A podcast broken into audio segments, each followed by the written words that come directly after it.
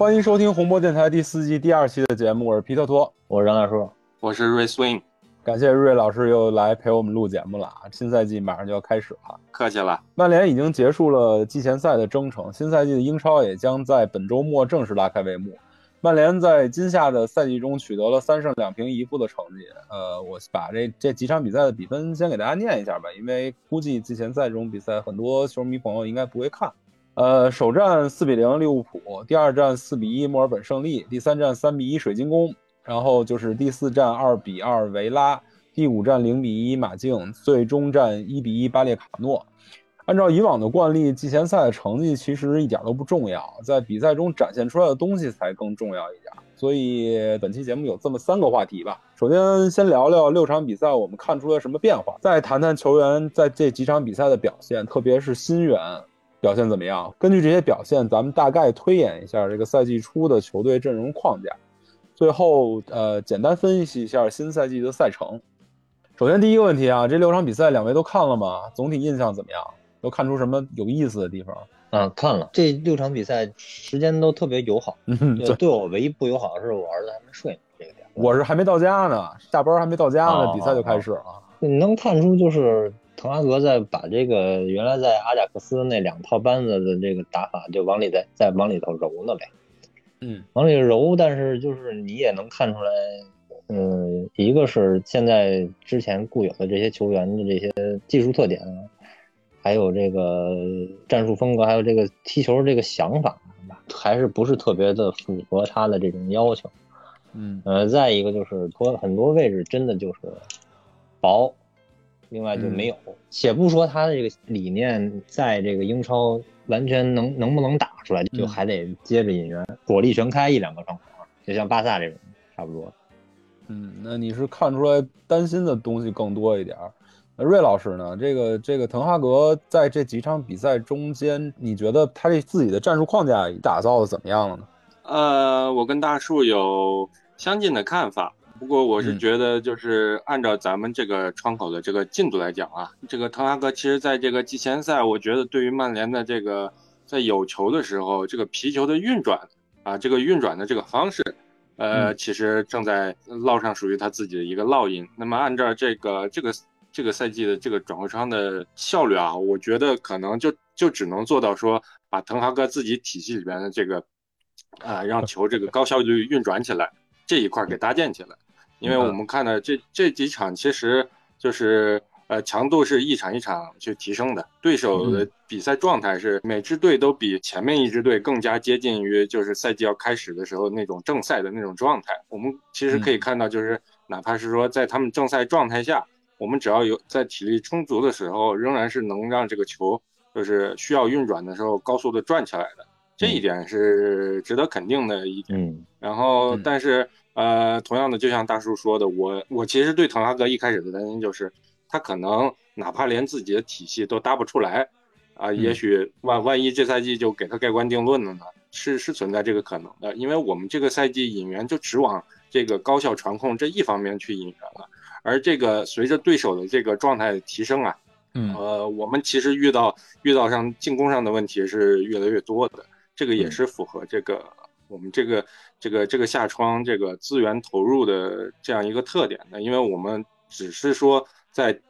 在这个一方面是传控，另外一方面是这个立马去呃增加后场的一个容错率和后场传控的一个一个顺利运转的这个程度，但是其实并没有增加。呃，滕哈格需要的一个是在前场的那个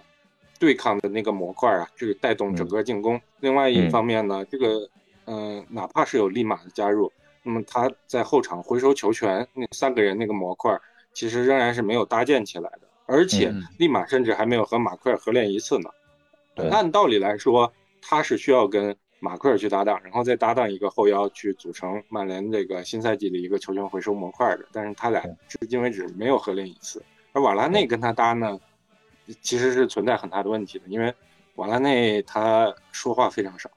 我们可以看到那个在对阵巴雷卡诺那个丢球里边，可能会有几种不同的声音，觉得比如说该特莱斯顶出去，比如说该利马顶出去，比如说该加纳挪过来。其实这三个选项都可以，不管你做了哪一个选项，都不会让别人直接把球带到你的禁区里边，而且还还能从容起脚射门的。但是，嗯。嗯，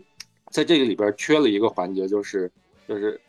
不管是门将也好，还是另外一边那个拖后的后卫也好，就是防守压力相对较小的一个人必须出来喊一句：“你的防守需要怎么去轮转啊？怎么去把这次危险给清理掉？”你看，但是瓦拉内。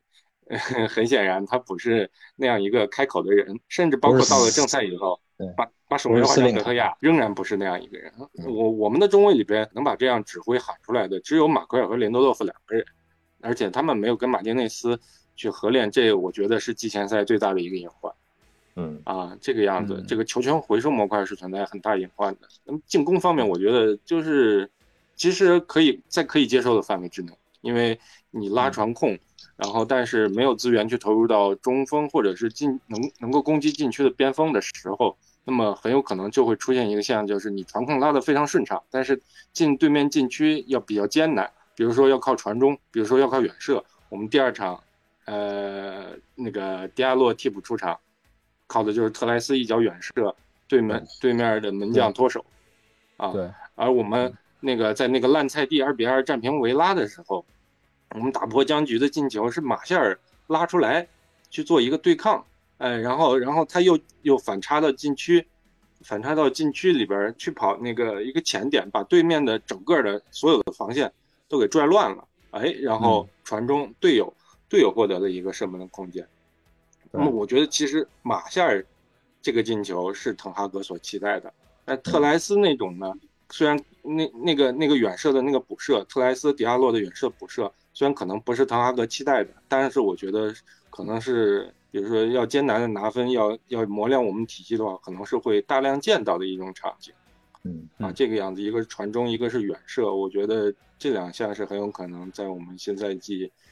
就打破僵局的时候最有可能出现的两种镜头。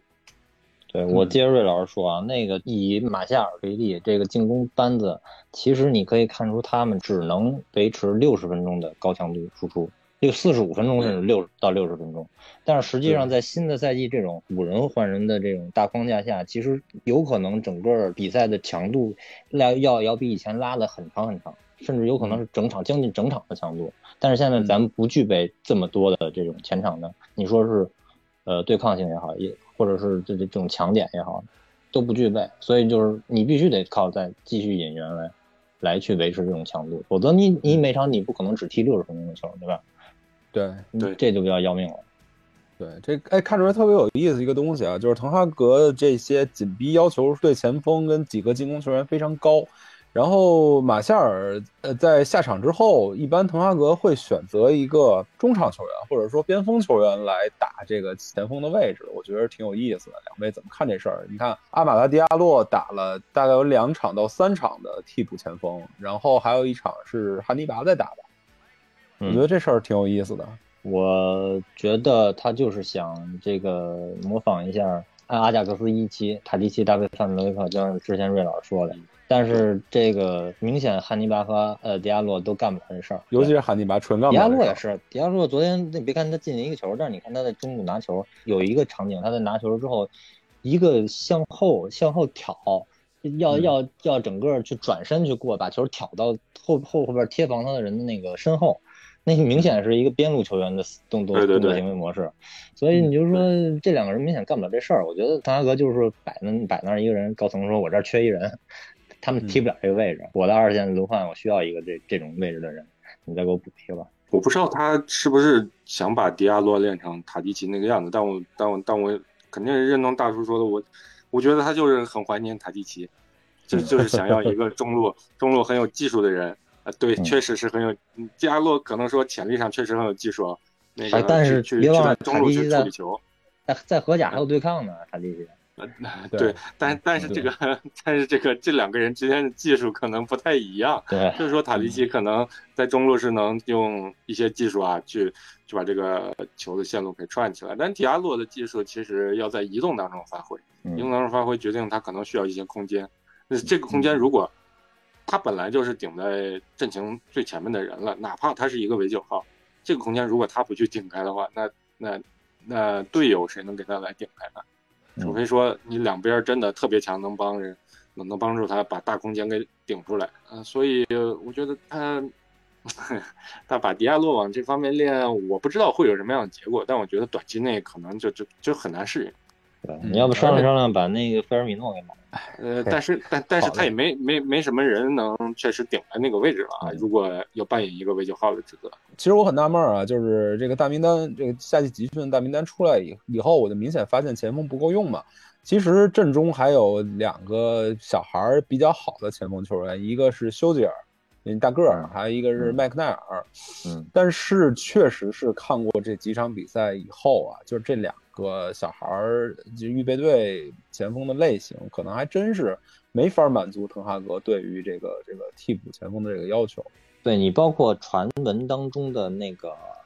那叫那个叫红牛那哥们是吧？不是红牛的那个，是红牛电石科不是红牛的那个，是不是德甲的那个，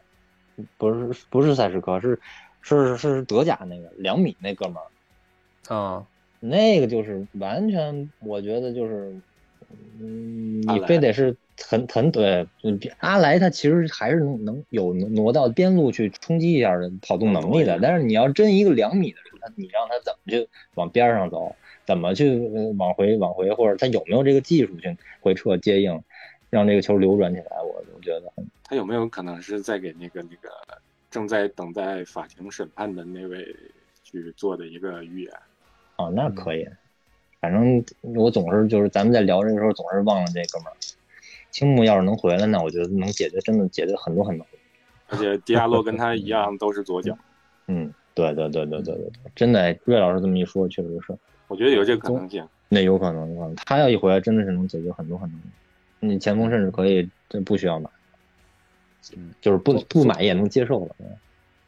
嗯，所以咱们总之对进攻的上的担忧还是有一定共识的啊。虽然这个季前赛一共进了多少个球，十四个进球，然后包括场均能有十二点八次射门，但是这个进攻端的这个这个能力，我觉得确实是包括阵容厚度，确实还是值得新赛季担心的一个事儿。呃，关于丢球的担心呢，其实我相比进攻来讲，更担心这个这个后卫组合。虽然他磨合出来一个目前看似比较成熟的后卫搭档吧，但是我觉得，而而且包括做了一笔五千万级别的后卫引援，但是我觉得这几个丢球有一定的共性，但是也有一定让人摸不着头脑的地方，介于上赛季大家在在大家心里落下的对于丢球的恐惧。那两位觉得这个这个后防线怎么样？就跟瑞老师说的，看似是马克尔跟迪林多夫是搭档，但实际上真是滕哈格想象当中的，一高加上一个扫荡，呃，加上一个机动性，差以前都是不多这意思前锋线玩一高一快，一个力量加一个机动性，对。对，呃，反正就是这个组合始终没出来，所以那些丢球有很多场景都是，呃，如果放在他的理想当中的是可以规避的，但是有一赛一场都俩人都没搭，只能是哪怕是拜利跟马丁内斯的最最后一场都没出来，只能是看正赛看吧。先交点学费，嗯，对，那瑞老师对这防守端怎么看？就我也觉得，就是马丁内斯到队的时间实在是太晚了。就是你新赛季免不了，如果滕哈格真的是决定让这个左脚矮中卫去搭配一个大中卫来打的话，我觉得新赛季免不了还要交学费的，因为你季前赛的这段时间里边没给他磨合，其实，嗯呃，嗯相当于说你的你的防守模式，你虽然用林德洛夫顶出来，或者你你有的时候用克莱斯特特莱斯客串，但是毕竟不是不是马丁内斯这个他力主的一个引援呐、嗯，带来这个防线矮化变化的这么一个引援，并没有跟主力阵容去踢，所以嗯先交学费看看，我觉得。但是哪怕是交完学费以后，就是这个，比如说马丁内斯，呃，别管打马奎尔也好，打林德洛夫也好，还是打任意谁也好，他，呃，这两个人其实还是要欠缺身前的一道屏障，可能就回到中场的问题了。哎，就回到中场的问题，就可能需要一个状态超级好的弗雷德。嗯、所以我觉得路还挺远的，因为你这个下窗基本就在德容身上吊死了。就就就如果你要把这个球权回收模块再做完善的话，就可能得等到下一个或者下下一个窗口。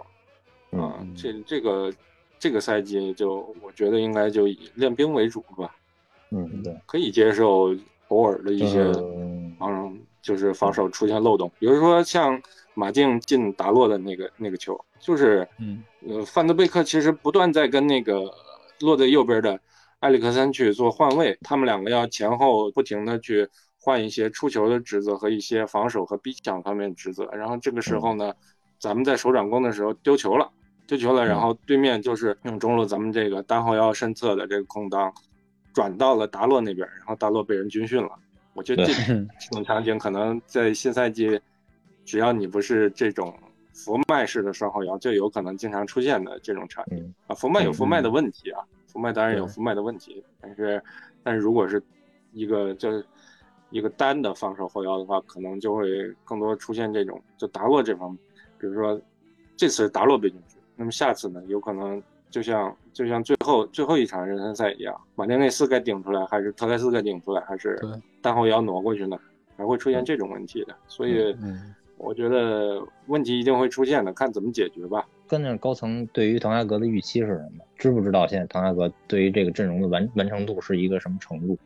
你在这个程度上打出来的什么成绩，我我这个高层能不能接受？这是很重要的一点。你能想到滕哈格如果让他的这套打法完全成熟了之后，战绩肯定不会太差，但是他嗯能不能挺住？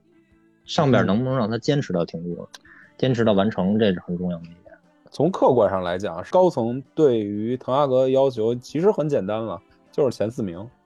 嗯，就是这个赛季必须拿前四名？就这我觉得是这个赛季必须拿前四名，因为就是咱们还是一直在面对之前的老问题嘛。因为上赛季已经没有欧冠名额了，这赛季如果再没有欧冠名额的话，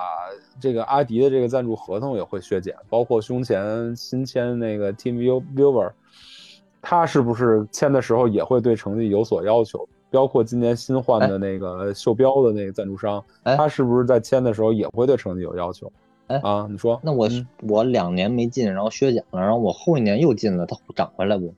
它会涨回来啊，它会涨回来，但是你这个失去的钱就永远失去了。这个问题就在于这儿了。你对于失去的这个钱和你对于你换教练之后之前引进的只符合他打法的这些球员的这些沉没成本，你这么比较的话，哪哪个损失更大？高层需要考量的是这个问题，你知道吗？呃，但是对他们来讲，他们的失去不只是这个赞助商给他的赞助额度削减，他还有一个失去了欧冠席位的那么一个巨大的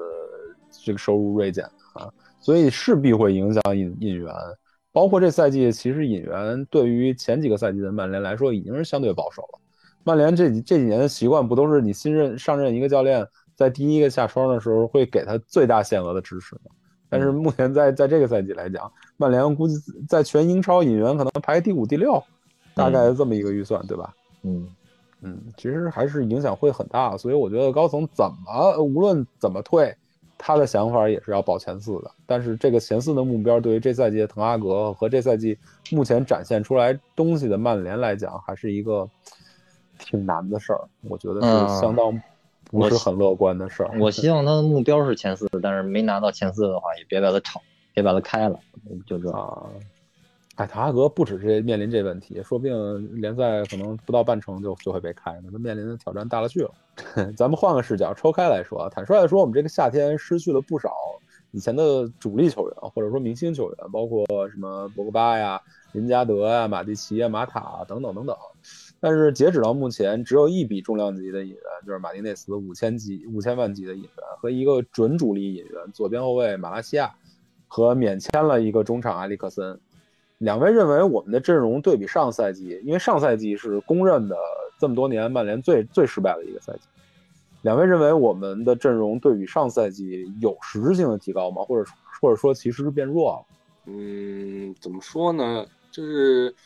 你在数量上，包括在某些方面的质量上，应该是有下降的。但是其实这个人员的这个缩减啊，但是我觉得是加上这个滕哈格的上任，也是有可能带来一个这个凝聚力的一个提升的。因为、嗯呃，滕哈格本身，我们看到这个新闻里边能有有很多新闻，就是他那个抓训练的一些小视频呃，去严格去把控这个训练细节。他本身除了新帅上任的这个凝聚力之外，还能够通过他的这个对训练细节的去细抠，去去提高每个球员的一个在场上的一个身体状况的一个下限。那么嗯其实虽然人数上少了一些，但我觉得说就是在某些场合更加精干了啊，有得有失吧，这样。当然，滕哈格，嗯，包括曼联啊，这曼联失去了这么多人以后，肯定是需要做一些比较大的补充的，包括除除了那些就是合同到期啊或者转会走的，还有一些就是非可控力去影响掉的一些人，肯定是，嗯嗯，这个没有办法掌控，但是都都得通过包括转会或者提拔青训去给他补回来。但是，但是我觉得下线应该是，就是凝聚力方面，还有一个是这个战斗力的下限方面，应该是有一些提升。人员数量和声望下降，但是针对性强了。嗯，你走那几个一个一个掰着，你马塔踢不上球，对吧？嗯嗯，然后那马蒂奇太老了，岁数太大了，他那个身体状况也不是特符合滕哈格的那个要求。那谁，博格巴，那个啊，对，出勤率基本上就有跟没有没什么区别。呃对他如果在队里的话，下赛季前半部分他也踢不上了。现在不就受一伤嘛，然后就啊看网 网上的一个梗嘛，就说人家是人家是转会，博格巴啊，是转院，，嗯，可能对曼联球迷来说，这个博格巴这免签走，现在目前是最好的一个结果，最好的一个后所以续发展。所以你看他这个球员特质确实走了挺可惜，但是你他妈这出勤率你谁受谁受得了？搁队里头，对对对，有跟没有没什么区别，所以我觉得这些走了就走了。你包括林皇，同志新就就就他那个位置，是他走了就走了，太多人了。啊，林皇下赛季是是诺丁汉森林的国王，签了一个让人吃惊的大的合同。对于诺丁汉森林来这种球队来讲，森林我也不是很明白，反正。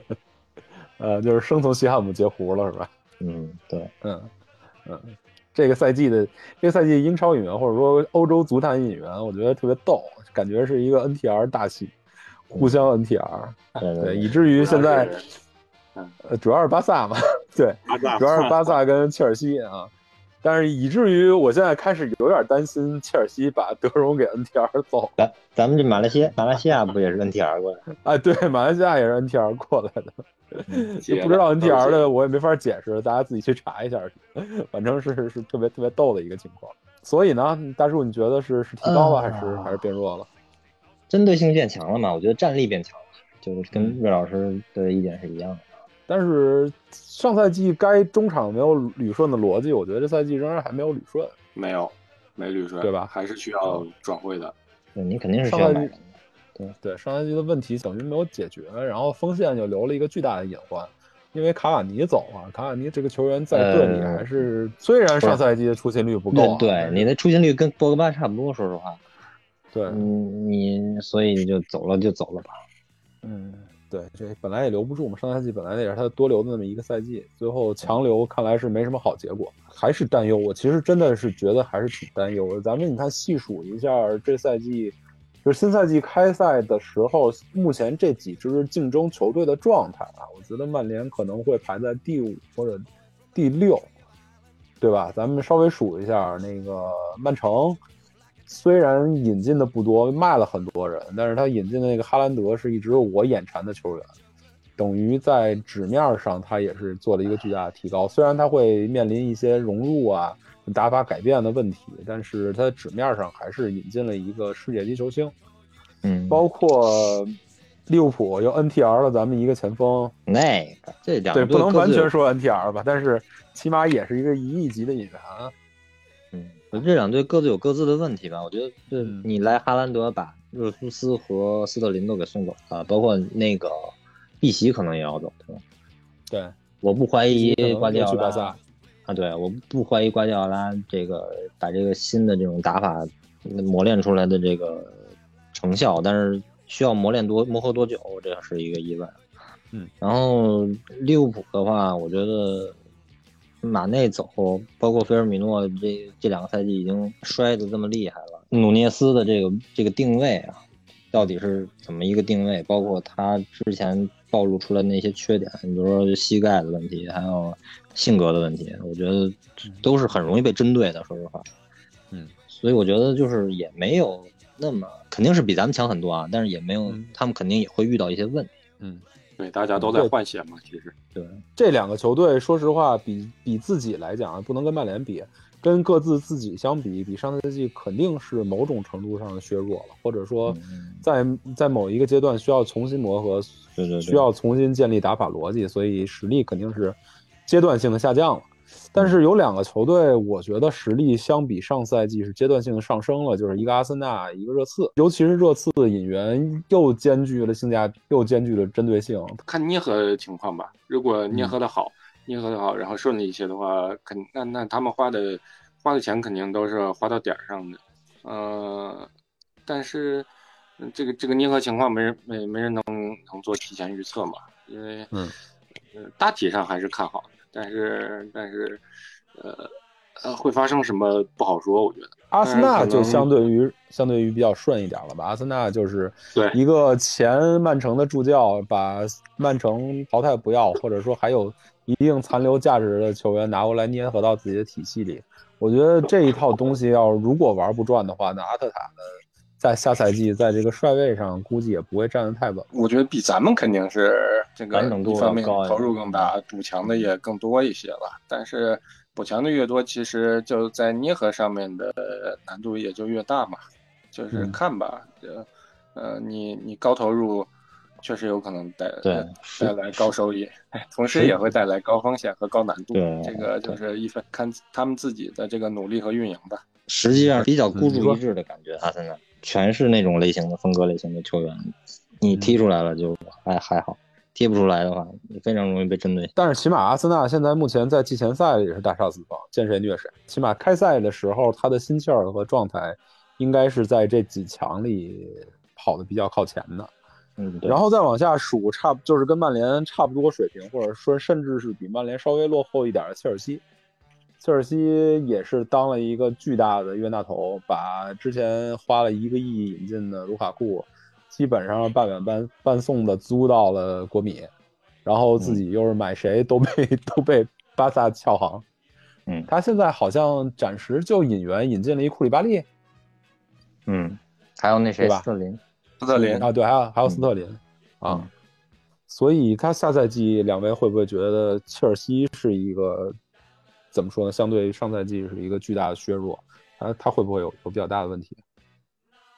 肯定，切尔西它主要是内部这个管理的这个更迭嗯带来了挺大的这个波动的。他嗯，看托赫尔去怎么应对这个内内部带来的冲击吧。嗯那个也是比较难，而且切尔西，嗯就抛开那些这卖了卢卡库和贝杰胡啊，他本来他中卫和中场的一些合同也都也都到了很危险的年年限了啊，就就之前问切尔西的朋友说就在拆队边缘了。其实啊如果这个夏天补强不顺利的话，那就那就很惨了下场。嗯，嗯切尔西应该是 Big 六里边最难过的一支。切尔西应该是给咱们垫背的。我就作为曼联球迷，我就想说一句：欢迎切尔西球迷体会我们这个美国老板的套餐。嗯，你们的好日子还在后边呢。对，经过这六场比赛，或者不如说本周末英超就要开始了，咱们来捋捋曼联现在目前的主力框架吧。我结合季前赛的就是出场数据，从曼从门将位置开始往前捋，顺便大家也借这机会点评一下这个这几位球员在季前赛的表现。两位如果有补充的点评或者意见不统一的地方，可以随时打断我。呃，首先门将德赫亚，他出场了三百三十八分钟，是所有的里面最多的。他替补是西顿，所以这个位置我觉得应该是整个阵容里最没争议的位置了吧。嗯，嗯，但是还是有个小疑问，就是德赫亚能不能胜任滕哈格的要求啊？因为之前在看滕哈格的比赛里啊，阿贾克斯的比赛，基本上所有的门将出球都是短出球，基本上能恨不得百分之九十或者甚至更高的出球，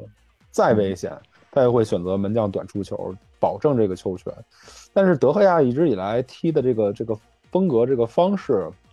包括在季前赛，还是有一些怎么说呢？大脚相对于滕哈格习惯以外更长的传球，而且德赫亚的这个覆盖范围一直是曼联球迷比较担心的一个问题。两位觉得门将位置会不会会形成一定的隐患？呃，滕哈格肯定是不满意的。他不是有个那个不是有个视频嘛，说那个该位的不要开大脚了，你嗯你你那你那啥在干干嘛呢？对，但是确实也没没别人能用了这个位置上，就嗯先用着吧。而且德赫亚其实也在练，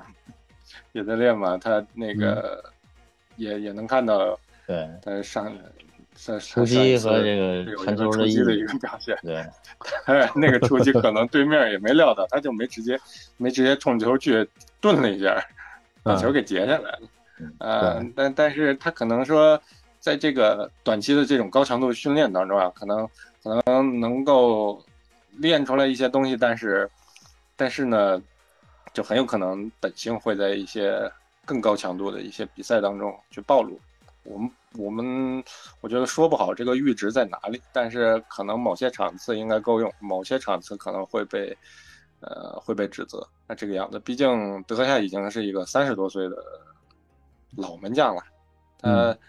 你让他一时半会儿去改变他这个踢球习惯，我觉得还是难度挺大的。对，嗯我觉得分理想和现实吧。理想当中，肯定他对德赫亚这种类型是不满意的。嗯对于出球来说，就包括包括那个呃补位，就出击来说都是差一点。但是你如果看了阿贾克斯最近一年比赛的话，你就会发现主力门将奥纳纳都被停赛了这么长时间，他一直是用的什么垃圾门将一直在打，所以我觉得有个德赫亚他已经谢天谢地了，应该是，你知道吗？呃，这其实也是滕哈格需要上的一课，就是在豪门管理上，他会考虑到更多的东西，不只是单纯的从技战术出发。你看，像当年，当年那谁，当年瓜迪奥拉去曼城的时候，一下就把那个曼城的更衣室领袖哈特直接拿掉，直接试了几个，呃找到自己需要的门将。但是在曼联，他目前，然后或者说以滕哈格现在目前的咖位来讲，他不具备这个这么大动手的这么一个基础吧，对吧？就是因为坦白来说，德赫亚在过去的几个赛季还是曼联发挥最好、最稳定的球员。而且包括他的大哥，他说不上大哥，他性格不是大哥的性格，但是他毕竟嗯是就是弗格森时代留下的一个声望声望最大的。对，就曼联在后弗格森时代拿的各种荣誉吧，所谓的荣誉吧，都跟他有关系，所以嗯他是曼联很重要的球员。嗯，所以怎么着，无论如何也拿不下，包括他的周薪也是队里最高的。对，卖都卖不出去。嗨，德赫亚马上就进入合同年了，所以我觉得下赛季也是一个考验的赛季吧，就是看看能不能把亨德森拿回来，或者能不德赫亚如果真的能继续他的他的神奇表现，继续他的巅峰表现的话，其实也是非常好的一个门将。嗯，呃，右边后卫达洛特，这个他他在这个季前赛的表现，因为我对达洛特这个球员有个人个人偏见，所以我嗯觉得我就不点评他们表现了。两位说说吧，在季前赛这三百一十三分钟踢得怎么样？我觉得你的偏见没有问题，他就是实力有问题，但是嗯但他但但是他就是得益于他的类型对路，就是能够去那时候去当半个后腰去处理一些出球方面的一些事儿，呃，这也是因为万比萨卡没有办法做这些事儿嘛，而且嗯。无论是他还是万比萨卡，都不能去完成一个就是带球去冲击对方，然后把嗯。边路的球权转化成中路的球权这样一个任务，他俩做不到，所以那干脆就只能用一个内收处理球的，也就是矮子里边拔大个儿吧。其实看后来莱尔德的表现和他的类型来说，我觉得如果他能练出来的话，是嗯是比较适合在这个位置上位的。曼联嗯现在其实缺一个能够去去做冲击的一个边位，嗯，嗯，因为卢克肖的身体实在是说不准，不知道他能扛多久。对我其实左边特别，嗯，嗯，如果左边待冲起来的话，那右边就会冲。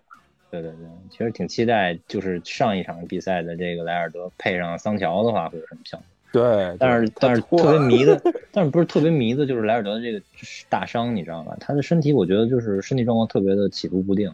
你上一场就能全力开火，保持几乎是九十分钟的高强度，但是嗯前几场呢你明明显看到就步点儿就登不上去那种感觉，对你知道吗？对，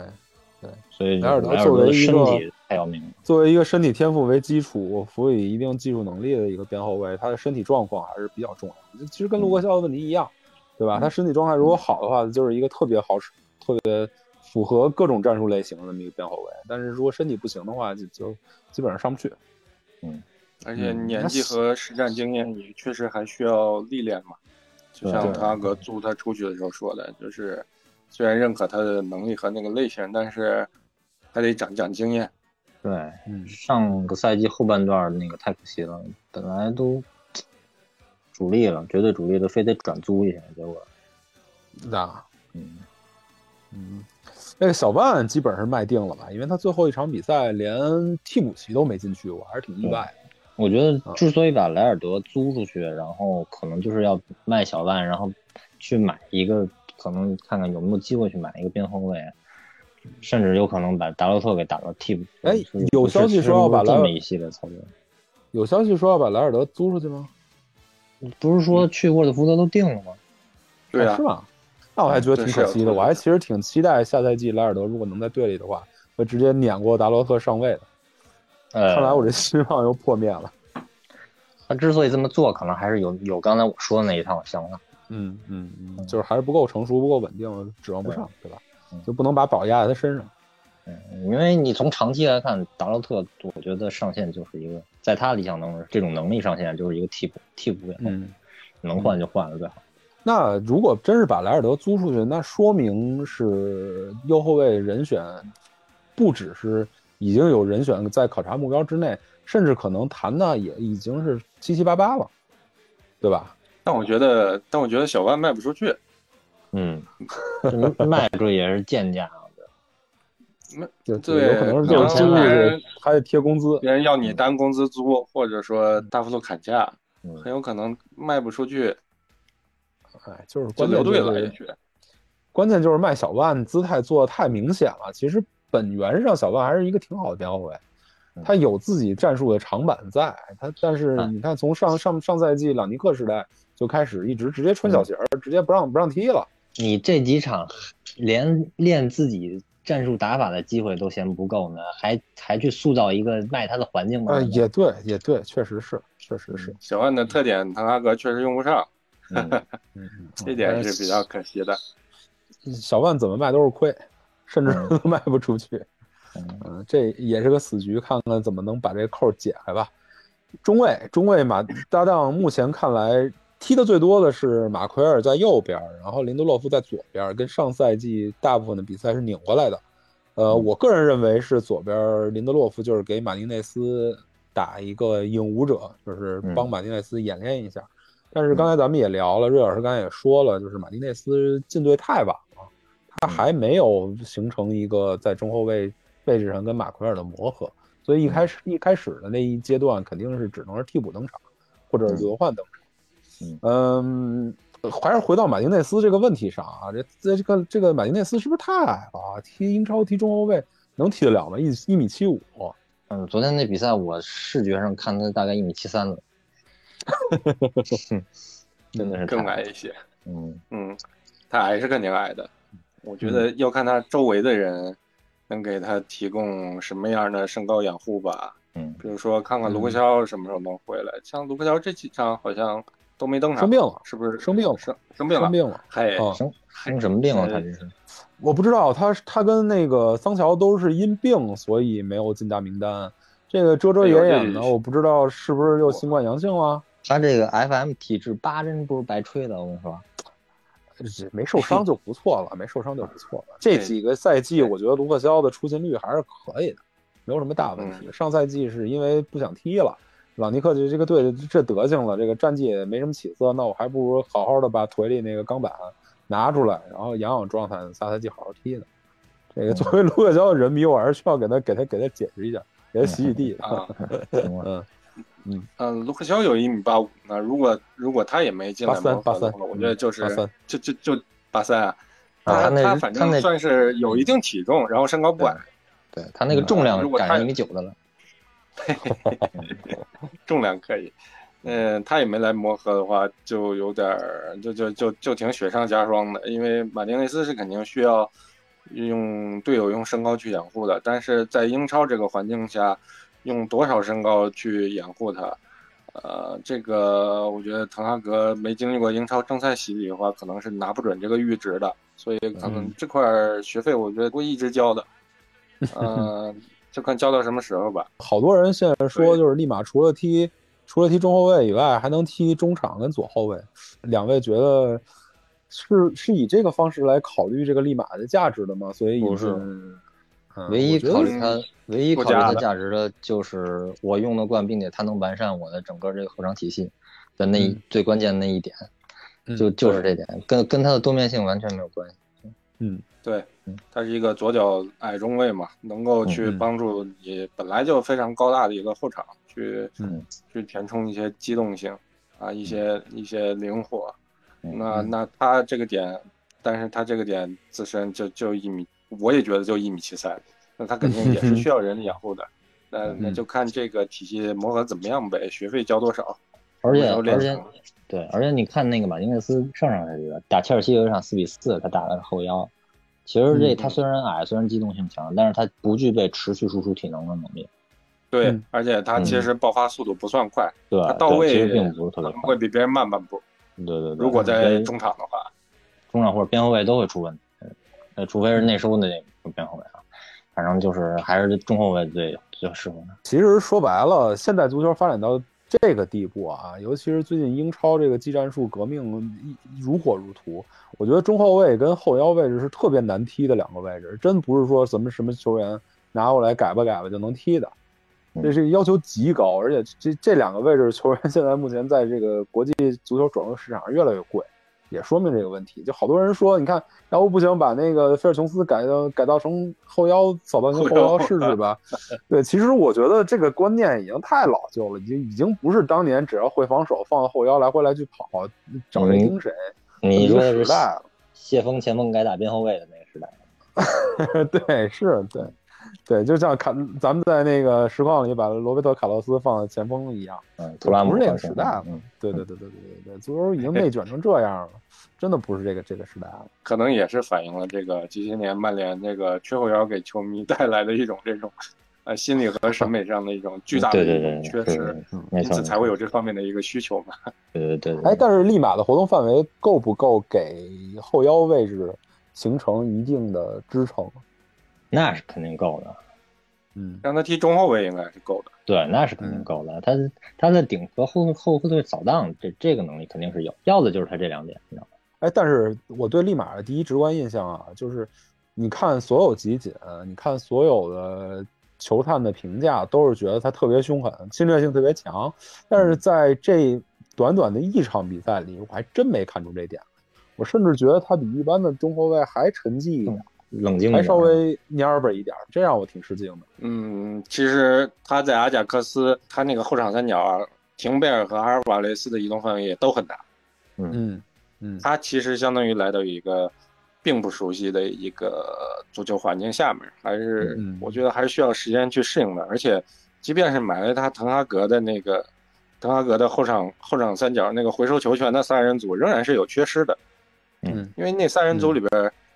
除了两个必须大范围去扫荡的人以外，另外一个对抗点，他的机动能力也也不能特别弱。对，嗯就相当于说，比如说马奎可能得回到二十六、二十五岁这个这个样子嗯啊，或者说干脆直接就买那个去尤文之前德里赫特啊这个样子嗯啊，这样这样三个点能够确保说大家互相掩护，然后有有有比较有比较难处理的这个防守问题，让那个防守强点去处理，然后比较好处理的八一，对嗯也可确实可以算，确实可以算。嗯，就难难处理的那个对抗强点去处理，然后好处理的，啊、像马丁内斯啊，或者另外一个个子比较矮的防守点，就直接给那个对抗强点给过滤掉了，他们就起到这个过滤作用，还有一个给对抗强点去补位的一个作用就可以了。嗯所以再往下问这个问题，就在于我们的中卫储备看起来人数是够的，对吧？但是实际上用起来类型是有缺失的。但是拜利，我觉得在类型上其实还是多少能起一些作用的。相比之下，我觉得瓦拉内看起来有点不太对劲。对对对，这个实际上就是对实际上最大的问题就是瓦拉内和拜利这两个人。你其实真正应该卖的，从球队构建来说，真正应该卖的是瓦拉内。嗯啊、顶防没顶防，回回回追没回追，嗯，指挥对抗也不指挥不太行，是对抗也不太行，然后敏捷性也不高，一晃就被过，然后出勤率又不出球也出球也出不出去，反正就是然后出勤率还不行。嗯，但是现在好像要卖的是拜利，就是因为可能也是皇马踢下来的人，无论是啊、后卫还是前锋，可能都卖不出去。但是工资，你你说大金子是吗？这些话这话题留在后面再说。啊，工资太高了，嗯，而且刚到队工资太高就一年，对，对，身体消耗也太大了。嗯，所以瓦拉内可是瓦拉内这么高的工资以及这么高的声望，下赛季能接受当替补吗？他不接受也没没什么问题啊没办法，他在他在他更衣室他他还有没有没有影响力，对呀、他还有病床可以去拿。嗯，就是在替补席耗一年，然后下赛季如果再没起色的话，可能就卖对了。，最好的办法就是处理给什么西亚、美国什么的，估计是这么一个结果。嗯，对，因为他出球确实，我觉得滕哈格可能会看得挺着急的。嗯，太打巴雷卡诺那场就就就比较明显了嗯，对，啊。确实是。呃，左后卫，左后卫卢克肖，我觉得暂时看来，卢克肖虽然后几场呃炮兵号，但是暂时看来，卢克肖还是比马来西亚稍微的成熟一点吧。但是马来西亚其实在最后马对对马竞那场的表现还是挺好的，展现出来一些卢肖不太具备的特点，比如说在内部的配合传球，在防守位和进攻位时候那个站位，还有他还有一脚比较不错任意球角球能力。马来西亚可能主要就是吃亏在右边后卫没有一个能够冲击型的一个呃能走外线能把球给带上去的一个后卫，呃，嗯，队内唯一一个能把球达成冲击这个效果的就只有卢克肖一个人。嗯，嗯嗯。所以虽然说他们两个就是作用不一样，而且滕哈格也确实是用那时候边后卫的，但是卢克肖这个点的作用，假设他健康啊，卢克肖这个点作用，我觉得没办法替，因为右边没人能替他，那就只能左边他自己来。所以马来西亚要是右边后卫就好了，或者说卢克肖要是右边后卫就好。嘿嘿，马来西亚要是右边后卫就可以卖掉达洛了。嗯，但是可惜他们俩都是左边后卫，所以还有一个左边后卫呢，特莱斯该不该卖掉？他有什么作用？确实，如果说卢克肖健康，马来西亚融入的比较好的话，特莱斯的作用就会继续去减小的，对。嗯而且我是实际上我是比达洛特看不上达洛特，更看不上特莱斯的。嗯，我觉得他是真的是要什么没什么，就是对他连基本连身体素质都不行不怎么好发挥。啊。对对，比如但但就一直吹吹捧的脚法，甚至我觉得都也就那么回事。也就那么回事嗯，嗯，但是很现实的问题就是，呃，卢克肖的健康情况和这个马来西亚的这个融入情况都会有风险的。对对对对对，卖他不卖他都有道理。卖他的话，嗯就是说，以这个位置已经有两个很有竞争力的人选了。不卖他的话，就是说，呃，要承担一些，就是要用他去提高一些容错率，把这些风险给消化掉。嗯，可惜就是滕哈格对对曼联这个球队的阵容可能了解没有那么深入，不然我觉得其实可以把特莱斯卖掉，然后选择把 BV 留下来。BV 的某种类哎型，我觉得可能还适合一下滕哈格的打法。对嗯，而且 BV 左左右两边都能补。对，BV 左右两边都能踢。啊，可惜以目前的走势来看，BV 可能走定了，也可能是因为 BV 到这个年纪，他对自己的能力还是有一定自信。他嗯包括出去租借那一年也收获了一些信心，他可能想打一线队比赛，但我不再不想再给这些人当替补。嗯对对对对对，，他也出要从他个人角度而言，他也需要出去闯荡。嗯，呃所以要不就是现在卢克肖哎大伤了一个月俩月把 BV 留下来，但是可能 德拉格会选择把把特莱斯留下来，这样大家就难受了。嗯嗯，中场中场这个组合排出来，我觉得就比较困难了。两位先发发表一下各自的看法吧，瑞老师先来。这确实，因为中场中场他怎么排列组合，其实跟刚才刚才咱们讲的球权回收也有关系，然后跟滕哈格需要在第一个赛季去搭建的一个及时传控体系也有关系，而且如果一旦是前锋前锋的状态，比如说马夏尔，比如说艾兰加，他们状态遇到瓶颈了，那中场还需要提供从后向前的一个支援，这个排出来就确实是非常困难。就比如说那个靠后的人，靠后的人，我们可能暂时假定说，如果弗雷德来打马丁内斯，然后砸那个马奎尔，去组成那个靠后的三角，可能是能初步去满足一个球权回收的一个一个大的带两个小的这么一个需求。但是弗雷德哪怕在热身赛里面，我们也看到他在移动当中去传接球的这个技术并不是那么稳定。对，这个肯定对于滕哈格来说可能是比较难忍的地方。甚至致命了。呃那他也只能认啊，因为加纳在这个位置更站不稳，没人了。对对对对对对，麦克托米内也不会来这个位置。滕哈格两次使用麦克托米内去做一个对抗后腰，前面几次不管他用麦克托米内还是范德贝克，都是让这个对抗后腰无休止的往前压，不要管后场出球，后场就交给左右两个内收的边后卫。但是后面他又把这个结构给改回去了，让让这个对抗型的后腰，像麦克托米内在对马竞的时候，他往后拉，往后拉去完成一个相对来说啊比较顺畅的一个出球。嗯意味着你只要是弗雷德在这个位置上，那么其实他本本人天然的需要右边站一个对抗型的后腰啊。当然了，如果如果改成别人，你哪怕是说埃里克森也好，绯闻当中的德容也好，他们身侧仍然是需要站站一个人的，因为曼联环境跟阿贾克斯也不一样嘛。嗯但我觉得能踢，呃能踢你可能会上限上限被卡住，但是但是能踢，能满足你体系的一个嗯就吃饱饭的要求。你想吃好一点的话，那可能得在转会市场上再努力努力。毕竟整体来说，这个球员起码人数是够，中场这些人数积累是够，然后再加上这些人的实力也有各自的长板，所以他对他就需要一特别精密的拼法，对吧？嗯就是一个一个基础使了这么多年的一个弗雷德加麦克托米奈的打法，怎么着也能把这底线兜住，但是就会有自己进攻上、出球上的弱点、扫荡上的弱点。嗯，可是这个埃里克森，我觉得就比较怪。这个埃里克森跟布鲁诺这之间怎么解决这个问题？埃里克森这个问题，其实你从上赛季布伦特福德或者他在那个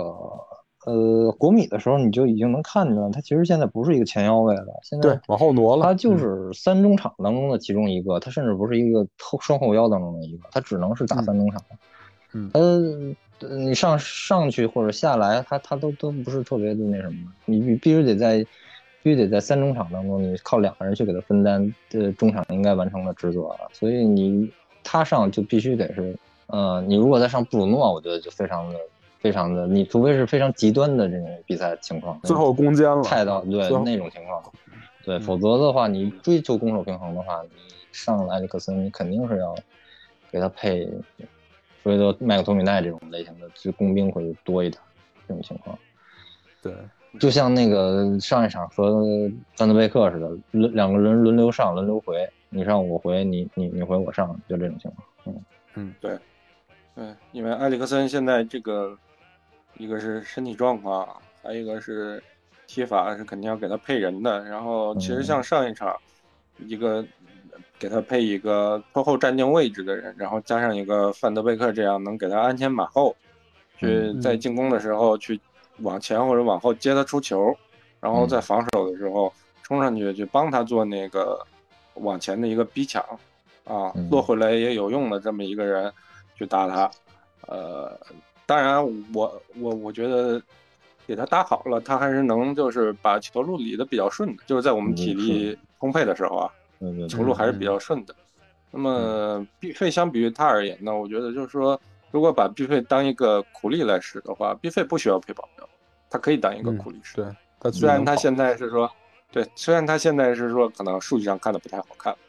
但是他他他在热身赛里边儿 IT 的次数也挺多，而且他其实也没有那么多激进传球的，因为没有机会。你你你拿球就是面对压力，你就要你就要逼着自己去疏导这种拿球的压力，嗯所以所以毕费下下赛季会面临一个痛苦的转型。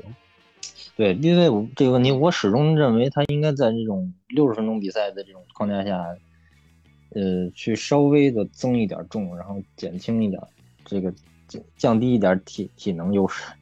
我觉得他现在对抗实在是太糟糕了，包括包括他那个呃出球的时候、踢球的时候，这个这个力量，很多时候意识到了，那可能脚劲儿够不到那儿，这个实在是过不了顶，经常。对。他毕竟也二十七了嘛，就是可能随着年纪的增大，我觉得机会会越来越小，就看他这个赛季去怎么适应一个这种滕哈格体系里边中场相对偏蓝领一些，虽然靠前，但是相对偏蓝领一些的一个角色。嗯啊，可能埃里克森的话，我觉得各有各特色吧，各有各的优势嗯，看滕哈格怎么使用了。嗯，我觉得这又是滕哈格需要解决一个管理上的一个难点，就是在就是晋升豪门主教练以后，会面临着一个一个的拧巴的地方，事实的状况跟他自己心理设计的打法状况不一样的地方。因为就布鲁诺这个续约这问题啊，我觉得特别奇怪。布鲁诺踢得最好的那一阵儿开始续约，然后一直等到布鲁诺状态下滑或者曼联打法转型，布鲁诺不是明显不适应的时候，才把这个这个续约谈下来，又加了工资，又增加了球队地位，还增长了合同年限，所以逼得滕哈格你不使也不行，你必须得在队里给他留一个位置。嗯可是你使了吧，又觉得特难受。嗯所以我觉得这个这个滕哈格需要解决的这个问题，也是下赛季能把曼联这个成绩带成什么样的一个比较重要的一个点。呃，抛开这个问题来讲，两位各各各说一个吧，就是自己心目中目前最适合曼联这个打法的搭配。你考不考虑实际情况呢？我觉得布鲁诺的这个这个地位应该是在我心中是下降的。我觉得应该是弗雷德加德容加埃里克森比较比较合适。但是你我觉得布鲁诺肯定还是在在在实际情况里头会占一个主力位置。那就是把埃里克森拿下。嗯，对，肯定是埃里克那。位置怎么站呢？弗那个德容拖后，然后进攻组织期间肯定是德容拖后了。你但是你要在防守的时候或者怎么着的，德容其实现在在这个巴萨这两年，他其实是有有这个中前卫的属性了。嗯，所以他不一定在进攻的时候非得要，非得要就是推上去之后还要拖后了。你像以前，像以前在阿贾克斯一期的时候，那个真正那种特别拖后的，那会儿也没人干这事儿嘛。嗯，所以真正进攻的时候，反正都都很灵活了。如果是这三个人在的话，嗯那如果没有德容呢？如果没有德容，应该就是现在这个这几场一开始的那情况。呃，弗雷德加呃麦克托米奈，或者是和那个布鲁诺。有时候麦克托米奈可能，或者有麦克托米奈可能会换成范德贝克，嗯，极端情况下，嗯，瑞老师呢？如果有德容，我觉得他另一个搭档是非常难打的，因为肯定不能把它算在那个球权回收的那个三人组里边。即便是有一个后腰，一个一个边后卫去，那时候仍然是需要那两个中卫身前的人去起到一定的防守作用。所以如果把德容引进来的话，呃，最好能在这个回收球权的这三人组里边有这个更进一步的引援去去搭配德容。我能想到的唯一一个人选就是，呃，法甲马赛的隆基耶。啊这个人你可以理解为大概一米七几的一个埃雷埃拉拉，嗯嗯嗯。啊，而且他的缠斗能力比埃雷拉更强嗯。啊，这个样的，他这只有满足你的防守完全过关，而且传球基本不坑这个前提，才有可能说在这个三人组里边，你去帮那个对抗强点去过滤掉一些不必要的工作。啊，所以必须得防守和传球都很厉害的球员才行。啊，嗯。如果买不到人，如果买不到人的话，啊、一种办法是用弗雷德去将就这个角色，另外一种办法，虽然我觉得也很难实现，但是也是唯一解了，就是把范德贝克拉回他出道踢的那个中场的位置，相当于范德贝克走一个埃雷拉后置时候走过的路，就是把你的、把你的大量前插这项技能直接给废掉。然后嗯。就减减轻你减轻你的这个后腰后腰这块儿的一个一个能力，因为他其实这话上赛季就说过。对对，嗯。他的他的定位，我觉得在曼联他踢不了阿贾克斯那样，就是影影锋也好，攻击型中场也好，没有那个环境了。曼联你嗯。就算搭出来极致传控的一个体系，你最前端的人仍然是一个前锋马夏尔，更偏重于对抗前锋马夏尔，而不是一个就是更偏重于技术的一个塔迪奇。那不可能有的复刻复刻范德范德贝克那个那个欧冠四强赛季的高光表现。所以我觉得还是希望汉哥及早认识吧。啊，因为关键你买的是他能不能练练回来？呃，你你不能练回来，那肯定得爬了，因为你你就算在，你就算回影锋的位置，或者说回攻击型中场的位置，那你也争不过毕费呀。你你你回那个位置也只是给埃里克森打下手，作为埃里克森的一个备要的一个对抗的一个附件儿去出场，嗯嗯。所以说到范德贝克，说到范德贝克，其实范德贝克在这几场比赛打的战术角色不太一样，展现出来的状态也不太一样。其实我觉得最后一场的范德贝克可能比较接近于我心目中最好的范德贝克，虽然你看身体状态跟跟个人的这个这个心气儿还是差那么一点意思，但是嗯他还是在各个角落展现出来了。一定程度上的覆盖和和和球权回收的能力，这种水平的范德贝克来讲，他能不能在这个这个德容的身边起到你刚才说的一个艾雷拉的作用？嗯，我觉得不好假设，因为下半场他又冲上去了。嗯，对，当然可能是有这个教练的安排，因为因为如果你在这个呃三中场里边用埃里克森的话，那你肯定要去估计谁去替他承担那个向前的逼抢和向前的接应，肯定要有人去他去做一个跑狗，就不可能时时刻刻说既完成落在他身后的职能，又完成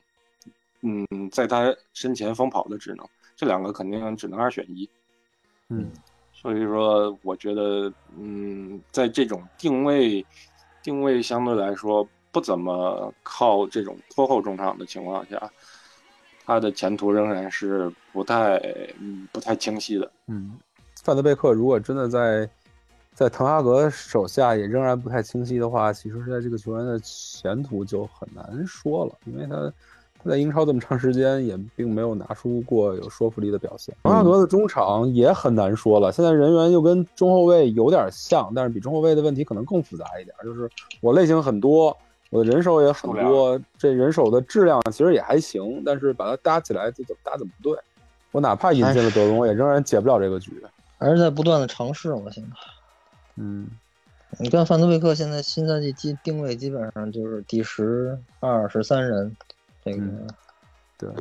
就是这这需要变化的时候就把它给拍上去。但是具体需要什么变化，可能他有的时候都能都能沾一点，就这种状况。行，不说中场问题，我觉得中场问题等待德容来或者不来之后，咱们在后续的比赛里再慢慢的观察，慢慢的再再聊吧，再看。呃，左边前面左边拉什福德和桑乔这个问题上，两位怎么看啊？巴什福德他的身体状况，其实，在滕哈格狠抓训练的这个大前提下，比上赛季是有所提升的。他很多这个跑步啊，呃，跑起来啊，这个冲刺啊，这个身体姿态，比上赛季显得会更积极。但是，但是问题其实在于，哪怕他这个身体状态有所恢复的情况下，他仍然是和这个 滕哈格需要的一个这种这种把这个传把球权流转非常流畅的体系，是有一些嗯有有那么一些不格格不入的。我觉得他是对心态回来了，但是球商和技术特点就是硬伤，这真的。就没有过，嗯，这个不是短时间内能给练出来。没没有过，是瑞老师太狠。呃，只有索尔斯克亚的他某一种特殊的体系，才能展现他的特点，就是避掉他的对和他的愚蠢。对他确实没有踢过，就是这种这这这传控体系嘛，而且还有球权球权流转的非常快的传控体系，嗯这个这个这个也是事实啊，没有办法。但我觉得至少至少态度上是比上赛季稍微好一点儿。嗯，身体状态上也真是好了不少。嗯，对他，呃，如果他要首发，如果他要首发打马夏尔，就是就得期待这两个人的状态回到一九到二零赛季，他们两个人就能撑起锋线的那个赛季。嗯，而且拉什福德可以不踢传控，但是他一定要点一项技能，就是在马夏尔拉出禁区去用对抗帮忙做球的时候，他一定要斜插进去，不能在边线趴着等活。对对对对对，他如果插进禁区有用的话，就可以去搭配马夏尔，否则就不如上海兰加去帮马夏尔去减负。他这个回撤接球这个习惯真的是太恶心了，说实话。那我提一个流量性的问题啊，网红性流网红流量性的问题，就是拉什福德在中间那两场比赛踢的东西，有没有有种感觉是他踢的是其实是 C 罗的影舞者，他其实没有是在 C 罗没有归队的情况下，他把 C 罗应该站的位置给踢出来了。站不了，他什么都踢，他一到中间他完全就没没有用。不是我我我的意思是说，就是滕哈格把他安排的这个战术角色，会不会是滕哈格本来给 C 罗打造的战术角色？他跟 C 罗一点相似度都没有，我认为。他跟他跟呃零六零七年可能差不多有点那意思，之后一点相似度都没有了。他到中间，如果是打单前锋的话，一一点效果都没有。他在那两那两场比赛，我说的意思就是说，呃，其实他是打了一个站在边上，但是随时会内切到中路帮助马夏尔跟或者或者跟马夏尔换位的那么一个一个角色。我是觉得在滕哈格体系里，这个位置可能是留给 C 罗的。啊，你要是如果这个位置留给 C 罗，你你指的是马竞下打马竞下半场，他他不是不是打马竞下半他掉场，是到中间是打那谁，他他他他进球那场，打水晶宫应该是，他水晶宫跟墨尔本胜利吧，好像他进球那场。嗯，如果是这样的话，我觉得那可能桑乔就保不住了，就就是这样。不是，或者或者是我我这么问吧，既然没有理解我的点，我这么问吧，就是说 C 罗如果在这套体系里，他应该踢什么位置？有点难，有点有点难，确实有点难，因为嗯，我拉舒德也这这几场回防也算是跑起来了吧。然后虽然他肯定融不进传控体系，但有的时候他能在在边路在外线去去跑一跑，冲一冲，嗯嗯啊这个样子。对，我就是不不确定，我就不确定能不能完成这个队。对你首首先你首先前场逼抢体系就会受到重创，然后另外如果你上边这边上个 C 罗的话，你右边一定要上变成埃兰加了，你桑乔就没戏了，对，对，谁谁去回防的问题，所以就是就是如果 C 罗要进来的话，需要另外另外给他在前场的进攻里边去改一改这个跑位啊、逻辑啊、运营啊，啊，可能要做相当一部分的改变，嗯，所以就确定他能不能改出来。在这个体系里，暂时没有 C 罗应该有的位置，对吧？因为季前赛确实也没有怎么演练嘛，这是事实啊，他可能就练了四五分钟。所以左边就应该是桑乔是主力首发的这个位置。呃，加纳乔呢？加纳乔在最后一场比赛，他展现出来一些东西，其实让曼联很多曼联球迷非常兴奋。对嗯，加纳乔的突破确实很有特色，他加速的那几步重心仍然是很稳对但是他其实也在下半场就开始，呃，对面有两个人来包他的时候，包括他自己也体力下降的时候，也开始变得不知道怎么办了对，嗯啊。那会儿也是迪亚洛刚出场去踢维九的时候嘛，前场没有一个能拿的球立得住的点子啊，所以我觉得他还是需要一些锻炼，需要还是需要一线队经验，踢上职业比赛经验的这种锻炼。我觉得所以得多比赛吧，但是这种比赛我觉得还是应该建立在这种保护性的，就像那个青木的这种保护性的，嗯，这个对，就不要不要不要租到二级联赛什么之类的，然后去给他一个特定的位置啊，特定的战术角色让他去发光发热。嗯，肯定需要比赛。我觉得他现在最大的问题还是，除了身体没长起来以外，还是球商。他一内突破能切就去找中打西对，哎，对对，完全就只能看到那一个点，真的是。啊，看着真着急，嗯，他其实有几个球给中大西给的挺好。给的挺好的的，，给的是挺好的，但是他只能给那给的人不对啊。对，那嗨，那那不是加亚乔的问题，那是中塔西的问题。中塔西我觉得就不用讨论了，他这个他目前展现出来这些东西，他不他不走，他只能在预备队待着。呃，所以没有什么对中塔西这这这件事儿不用花笔墨来来来来再讨论。呃，嗯右边那就肯定是桑乔跟埃兰加换着用。如果青木没法回来的话，大概率青木也没法回来。我们也不指望着青木能回来，回来回来占据下赛季的一个报名的席位了。呃，右边就是桑乔、阿兰加，是左边的人选而定。那你其实除了拉什福德以外，这些人都可以到左边去踢，嗯，都可以换，对，都可以换，都可以只有拉换，什福德只不过踢到右边。只不过只不过只有一个边后卫能冲起来，嗯，对，嗯所以这个是一个对桑乔的一个限制。对对对，呃，佩里斯特里跟迪亚洛呢？阿马达迪亚洛呢？这两个人会不会有人会留下来？谁更值得留下来一点？从人数上来看，就是你你需要多线作战，我觉得是需要。现在有几个人？拉什福德一个，桑乔两个，马夏尔三个，埃伦加四个，埃伦加四个，C 罗五个，呃，五个，也就五个人。嗯我觉得俩人都留下来是不是可以？七个人轮换这三个位置，那就出租一个，嗯啊，顶多出租一个。我觉得至少应该留一个，留一个嗯。谁更应该留下呢？佩里斯特里吧，因为阿马达迪亚洛其实他在个人的发展上，他是在需要长球期间是缺乏一些一线队的一些磨练的。对，其实有点去跑偏了年。，呃，他他他去年受伤了嘛，一开始没租出去，后来对，后来租到那个苏格兰之后，踢的也不是对苏格兰之后，对，而且苏格兰天然的对他的这种类型可能不是特别喜欢，不友好。对，不是特别友好，导致他高光了一两场比赛之后就被弃用了，他的发展可能就有点走偏了，可能需要更精细的。他的问题还是这个身体素质实在是太糟糕了。他这个，但是他他喜欢对抗，他是一个特逗的人，他身身体对抗能力天赋不怎么样，但是他很很喜欢对抗。嗯，你如果留队当塔基奇去练的话，不确保能不能练出来，但是肯定跟目前的特点不太不太相像，也可以当一个选择，也可以当一个选择，但是我觉得还是最好去能能去多踢球，然后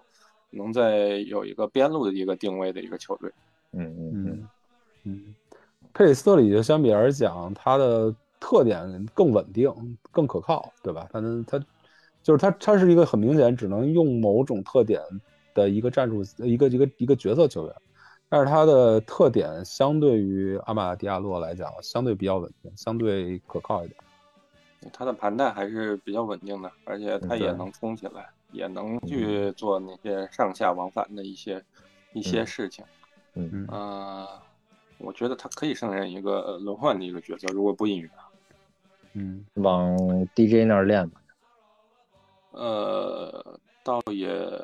不太一样，就是他的他的盘带其实是要比冲刺更强一些对的，对对对对对，盘带盘带带有那么一些就嗯观感上的一些对抗性。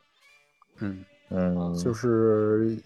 比较弱的爆点。对在小空间的作用肯定是比 DJ 大多少倍，然后他还能有那个输出体力的意愿，嗯，这点嗯不错。从全队考虑，我觉得应该至少留下来一个，就以防万一。刚才瑞老师说，就是七个人争三个位置这个事儿，我觉得其实最最最最最缺的还是中锋位置。现在马夏尔三场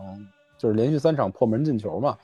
呃，这么看来是下赛季是能指望得上，或者说前锋位置他是不二的人选，但是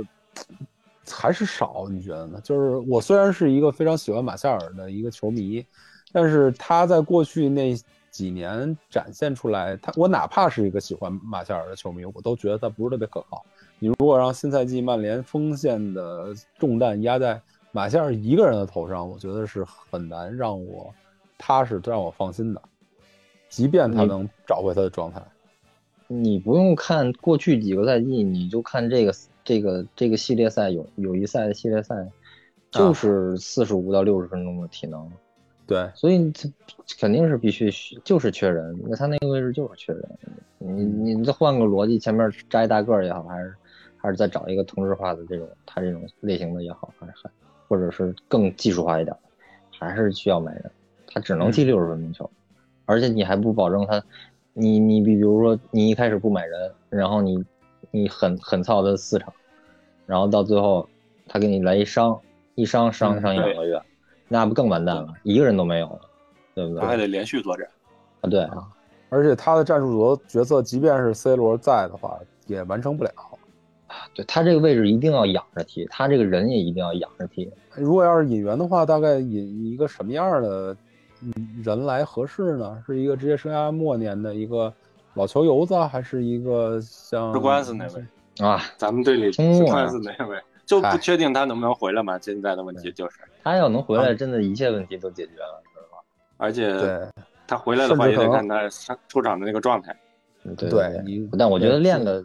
呃，训练个几个月，怎么也回来了。这种天才型球员，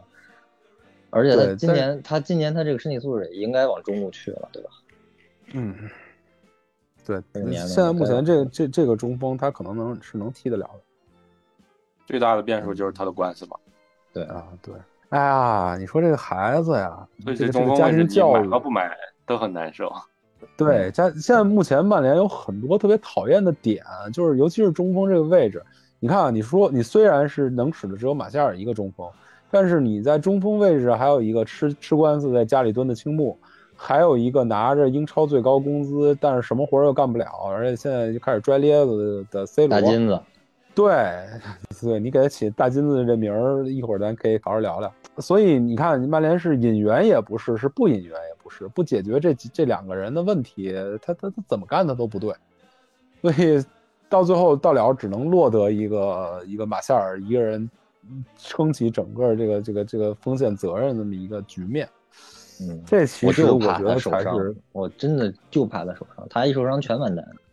对他他不受伤，他陷入球荒，他也开始难难受啊。啊，他陷入球荒，我觉得倒无所谓。他毕毕竟他现在首要目标他不是进球，他是整个串联支支起进攻体系，这是最重要的。他戳在场上对滕哈格就是有意义的。对，对对对对，那倒是，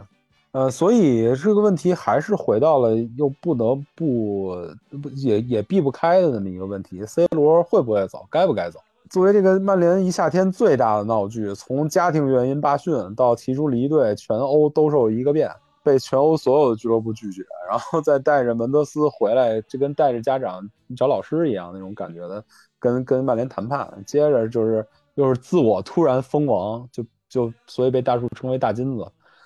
这个。这然后热身赛首发，这这这这这这个人感觉到就在我看来，这人就跟有毛病似的，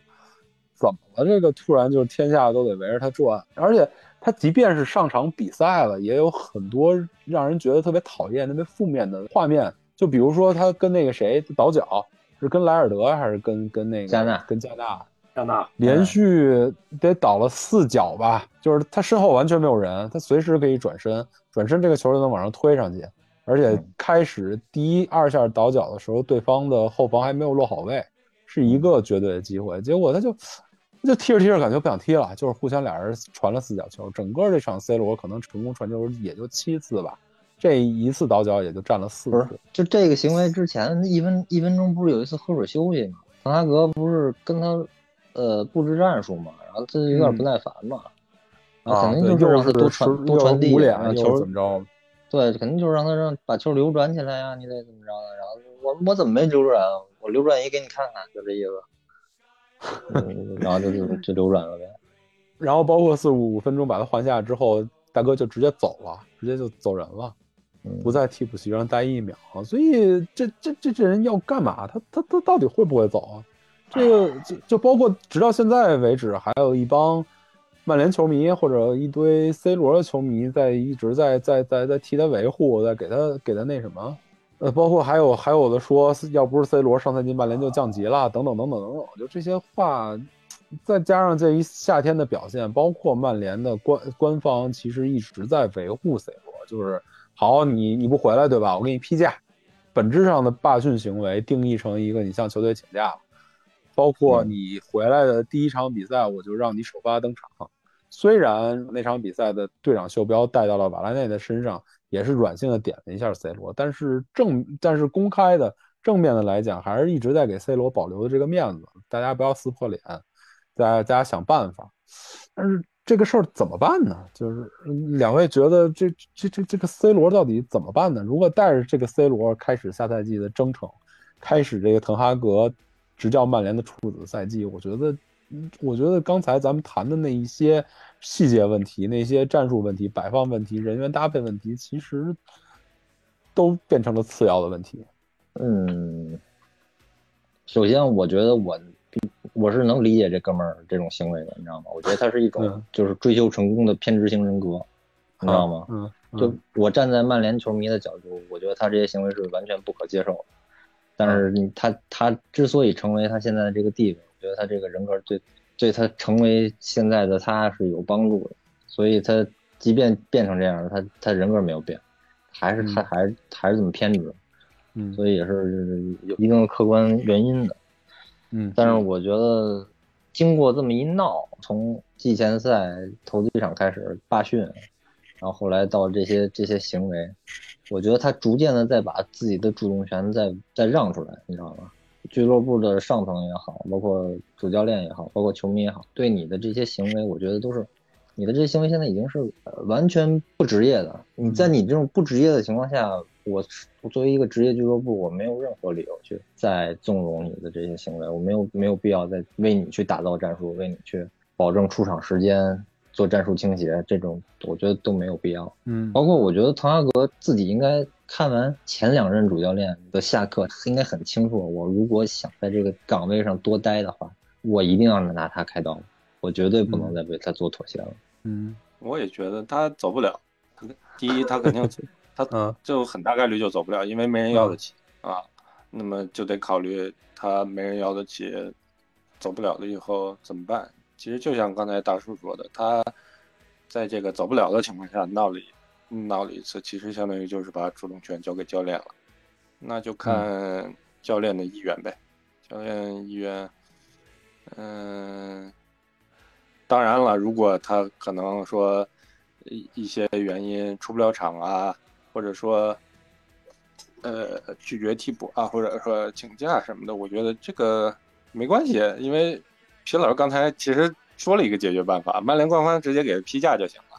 嗯，嗯那那那管你脸面上好看不好看，就当你少一人呗，就我就当少一人呗。虽然虽虽然曼联比较丢脸，但是没有影响到场上战术，对对对，没没什么没什么关系，我觉得没什么关系，完全可以接受。想想好好踢就好好踢，想想请假那就批假条。是哪个名宿还是谁说的来着？前几天说说是最大的问题是要让这个曼联重新回归足球，就跟之前忘了瑞老师说的一样，是不是萨哈尔？好像是吧？哦，好像是是类似类似这么一句话得是比较耿直、不经常说话的那种。对对对，反正 C 罗这么一闹吧，咱们就是抛开足球层面上的东西来讲啊，C 罗这么一闹，我感觉啊，他他这么一闹，闹的把他之前所有在曼联积累的那些声望啊、口碑啊、好感啊，基本上都消磨殆尽了。其实咱们客观的来说啊，C 罗在这一夏天干的这些事儿，比咱们痛恨的迪跑跑、迪利亚和博格巴都甚至有过之而无不及。但是能兜住他的，就是现在还没有直接撕破脸、指着鼻子痛骂的，可能就是他之前为曼联做的那些贡献。但是他嗯逐渐的在消磨这些贡献，包括一直撑他的费迪南德。去年 C 罗一回队，费迪南德嗯兴奋的发表好多说这哎这里面有我一份儿，这里面我怎么怎么着。现在他仍然在嘴硬的还扛着这句话，但是已经明显的不像以前那么理直气壮了。嗯呃，包括甚至连福格森的声望和福格森的评价都因为他经受了一些怎么说负面的打击吧。嗯哎，哎，怎么办呢？他怎么他还？我觉得瑞老师说的那个办法是可能是最现实的解决办法，但是嗯。从曼联的角度来讲，他每每周背着四十八万英镑，这都是小，事大的是媒体永远不会放过你。就是你把这这么一个球员，这么一个会整事儿的，这么一个任性的，这么一个在媒体前面喜欢曝光的，又憋不住自己这个任任性性格的这么一个球员，放到替补席的话，他会永他永远不会让你把这个俱乐部归结重新回到足球，永远是一个在闹剧悬在脑袋上。我觉得，我觉得滕哈格说到底还是一个足球型教练，我啊觉得，呃，他应该知道是孰轻孰孰重。从我的角度来讲，我觉得最好的办法绝对不是让他在队里继续待着，宁愿是跟他撕破脸，给他一个最后期限，比如说在可能转会窗关闭的一个一个星期之前，你要走就是走，要留就留，你好好给我表态。如果你不能满足我对你的纪律要求的话，我就给你处罚，我就给你撕破脸，咱俩谁也甭过了。就是我直接报一个，你你甚至世界杯你都甭踢了，我直接罚你几个月，你自己换自由身去。我觉得可能长痛不如短痛，在这一阶段会报一个巨大的丑闻，会报一个让曼联非常丢脸的丑闻，会给曼联造成阶段性极其恶劣的影响，但是总比葬送一整个再葬送一整个赛季强。我这话嗯其实就已经说明白了，我我甚至觉得上赛季曼联能葬送成这个样子，跟 C 罗绝对是没法分开责任的。但我觉得这个不会发生。我嗯，我觉得，我觉得这这种方式不会发生，因为嗯那曼联高层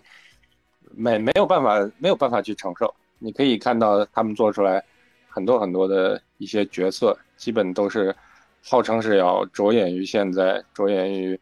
着着着眼于眼前的，但是其实这个说难听一点就是短视嘛。所以我觉得他不会去承受一个就是在短期内你可能带来非常大的舆论和管理风险的一个做法。嗯，但但是相对来说可能比较接近你那个做法的，我觉得可以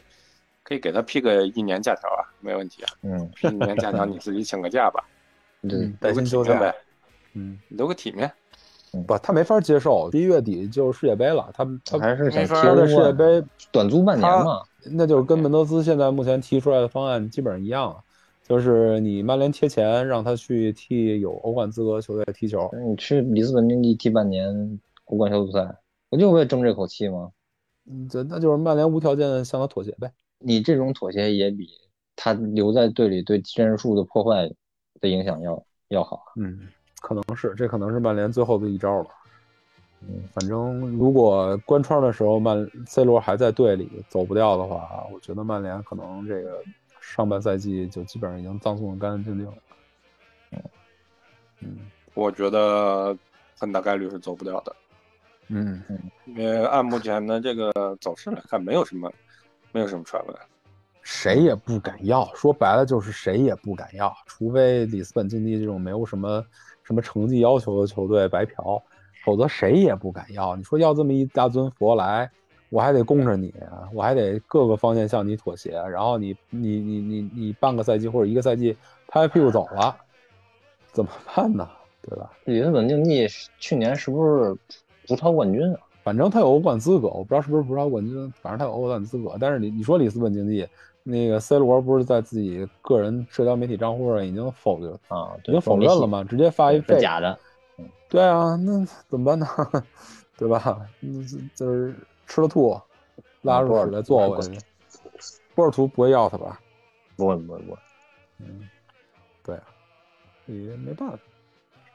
不说 C 罗了，这个问题只能走一步看一步，看看球队最后怎么解决吧。这是，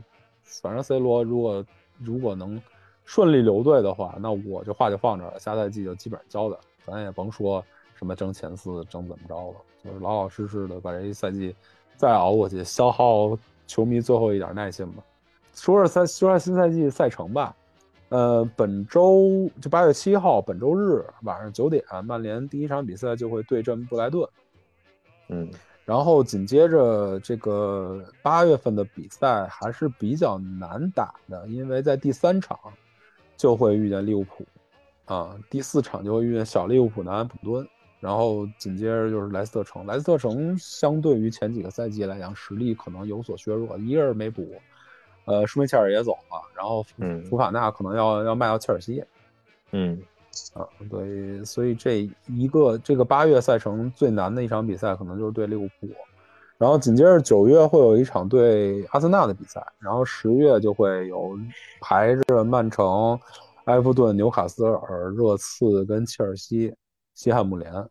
所以这个十月对曼联来讲，好像每年十月都是比较艰难的赛程这这啊赛季就不错了，才三场那个硬仗。啊。上个赛季那什么呀？那是根本就没法太慢，不知道给人踢的，对。然后紧接着十一月会有一场阿斯顿维拉对，有有一场阿斯顿维拉，有一场富勒姆，完了之后就会进入到世界杯的休赛期，直到十二月二十六号才会回来对诺丁汉森林，然后三十一号对狼队。今年的圣诞快车我觉得还行，森林、狼、普斯呃那个伯恩茅斯，嗯这个圣诞快车完了之后就会连连场对曼城、阿森纳。嗯。然后后面的比赛就相对于比较轻松，整个二月都对手都会相对比较弱，然后三月就会继续重复这个赛程，利物浦、南安普顿、布莱顿。收官阶段，四月份、五月份也还成，有一场切尔西，有一场托纳姆热刺，有一场阿斯顿维拉，所以整个赛程可能就十月份是一个巨大的挑战，到时候能不能把球队磨合出来，就看滕哈格的本事了。我觉得这个一方面考验的是他的这个磨合的这个速度，嗯还有一方面是你哪怕引进了德容之后，能够完善你的传控体系之后，你这个磨合把把下限给拉高了，但是你的这个下限能不能经受住考验，能不能保证你去进欧冠，我觉得仍然是个未知数，这些都需要嗯去正赛去检验。行啊，所以这些东西都只能让时间给咱们答案了。现在走着看，咱们赛季前瞻整体基调，我觉得不是特别乐观，需要需要调整的东西也非常多。然后，但是也不悲观，你你是能看见希望的。对对对，总比上赛季好嘛。就是说，再怎么烂也不至于像上赛季那样。嗯，对，我觉得咱们这个赛季是可以期待一些拉起来下线之后的一些东西。就是说，嗯这个赛季可能主要的疑问点就在于拉起来的这个下限，这个下限到底能有多高的高度，这个不确定嗯啊。嗯，但是应该是可以拉起来。对对，去找找，你看第一个月就是这去找找布莱顿、莱姆顿这种球队去撞碰一碰，其实就就很很说明说明问题。嗯，对对对，利物浦说苟一苟，或者偷他一个利物浦肯定打不过啊，这这不用说。嗯，苟一苟偷他一个嘛，万一要是成了的话，这这，万一要是成了，就是特别好的一个开始。脱不了，你你看滕哈格那能是能狗的类型吗？那这场就预先交代了是吗？就是肯定交代曼联球迷，对现在你们曼联球迷已经怂到这个程度了，对对战死敌，不不不临不不临还有一个月就交代了。我认为现在这种这种状态，或者说在引援再稍微完善一点的情况下，下限是提升了。打布莱顿、南姆顿这种中游球队是比以前的战力是强的，但是你在整个体系没有完全完善的条件下去打利物浦、曼城这种出球这么好的，嗯，基本上还是属于找死。嗯，对，甚至说西汉姆联、纽卡斯尔这种上升趋势的你不知道你你不知道你拉起来的下限够不够对付他们。对对对，嗯，行啊，这些咱们继续聊聊到这儿吧，然后后面的问题后面再说。呃，有有一个事儿，咱们这节目挣钱了，或者说咱们咱们又给咱们的听众朋友们挣出了一些福利。呃，咱们的听众永恒而短暂的悲哀零七给咱们赞助了两千块钱，让咱们抽球衣。他的点在于，博格巴走了，他很高兴，所以他也从咱们的听众转转变成为了咱们的金主爸爸。呃，所以也对于咱们这个更新频率以及更新的热情有了一些提升吧。虽然这钱也不会揣在咱们任何一个人的兜里，我嗯准备就是这两千块钱吧，基本上是够抽球衣的，不够我再嗯添点。第一件已经抽出来了，桑乔的嘛，印完号以后，印完肩章以后，反正会比五百块钱超一些吧，超几十块钱，不到一百块。所以剩下反正这这抽这球衣如果不够的几百块钱我就掏了。这几期节目大家收听的同时，也感谢一下这个永恒而短暂的悲哀零七这位听友，谢谢金然后爸爸谢谢金主爸爸啊，谢谢金主然后也爸爸 也希望大家踊跃的收听之后能转发给更多人的机会。呃，第二期节目我准备抽一个客白客白客场，今年新赛季的主场球衣，大家毁誉参半吧。但是对于这个白客普遍来讲还是比较喜欢的，虽然我觉得就那回事儿，但是是普遍白客反应来讲它主要是好搭，你知道吗？啊，你，好搭，你拿它打底来说是非常好穿的一件衣服。它单、嗯单穿不出彩儿，单穿当然是那件出彩儿，那个复古嗯那件儿，下啊普那件儿更出彩儿。但是这件好搭，你外边去混搭什么的都好穿。第二期节目已经定了，就是抽这件白客。金主爸爸的要求是不能印博格巴，不能印 C 罗。我相信原因大家心里都有数。大金子也不能印，呃，大金子也不能印啊。然后第三件儿是抽主场还是客场？我希望大家给我意见吧。就是觉得白客喜欢的多，咱第三期节目也抽白客；觉得还是主场好的多的话，咱们就抽抽回主场。所以就看大家的意见，欢迎大家踊跃留言、踊跃转发，然后赶紧看谁能把这件球衣挣走，好吧？嗯，那这期就这样，谢谢两位，谢谢各位听众，嗯，谢谢大家收听。嗯，谢谢谢谢大家。嗯，好拜拜，那就这样，辛苦了，拜拜。拜拜。拜拜。